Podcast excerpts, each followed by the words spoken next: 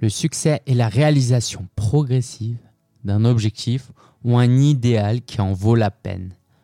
Earl Nightingale. J'aimerais bien euh, te relire ça.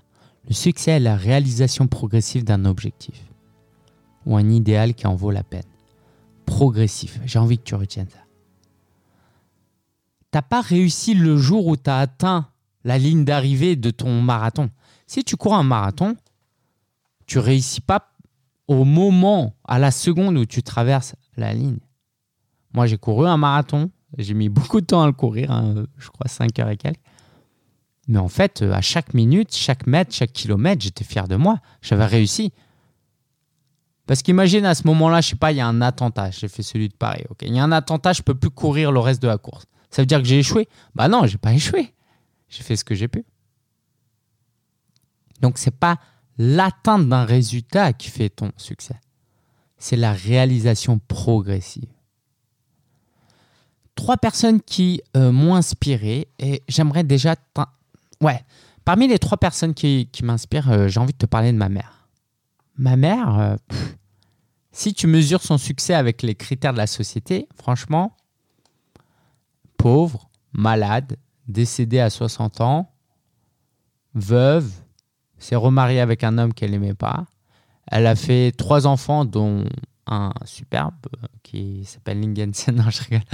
Euh, ouais, aux yeux de la société, euh, elle, n'est rien du tout, en fait. Mais si on prend la vraie définition du succès, de la réussite, ben en fait, année après année, mois par mois, elle a fait son maximum. Et ça en valait la peine. Elle a essayé de prendre soin de nous, parfois très maladroitement. Elle a essayé de monter des business. Elle s'est mariée avec un mari qu'elle n'aimait pas, mon père, euh, pour venir en France, parce qu'elle était veuve en Chine. Et que veuve en Chine avec deux enfants, c'était presque impossible dans les années 60. Ouais, c'est ça. Donc, elle a fait des gros sacrifices. Et elle a vécu une vie très difficile, elle était malade. Mais est-ce qu'elle a réussi? Bien sûr qu'elle a réussi. Parce qu'elle a donné le maximum par rapport à ce qu'elle pouvait faire et qui en valait la peine. Et c'est ce que je t'invite à avoir comme définition de la réussite.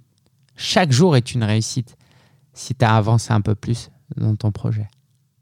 Et si je devais te citer deux autres personnes, je te dirais Jésus, parce que forcément, euh, je, crois en, Dieu et voilà, je suis chrétien et, et je crois en Jésus. Et j'ai envie de te citer aussi mon mentor, qui n'a euh, pas hésité à abandonner plusieurs fois son business pour relancer un nouveau business. Et qui a été hyper courageux et certains verraient ça comme un échec, mais moi j'admire vraiment ça. Donc je te souhaite vraiment de prendre le temps de citer trois personnes et de réfléchir à comment ces trois personnes peuvent t'inspirer concrètement dans ta vie d'entrepreneur.